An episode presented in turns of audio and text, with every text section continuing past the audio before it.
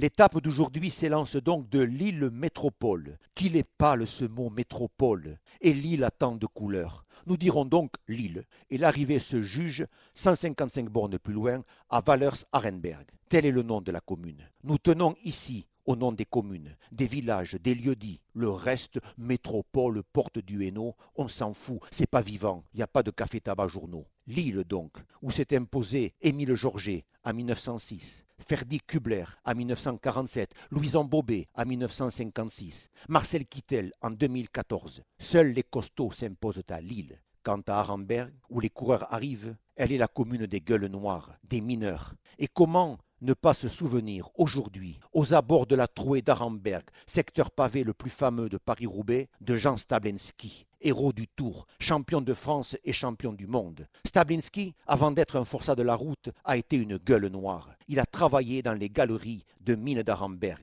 La trouée d'Arenberg, il est le seul coureur à être passé dessus et dessous, disait-il. Il faudra l'énergie de Stablinski pour gagner à Arenberg aujourd'hui.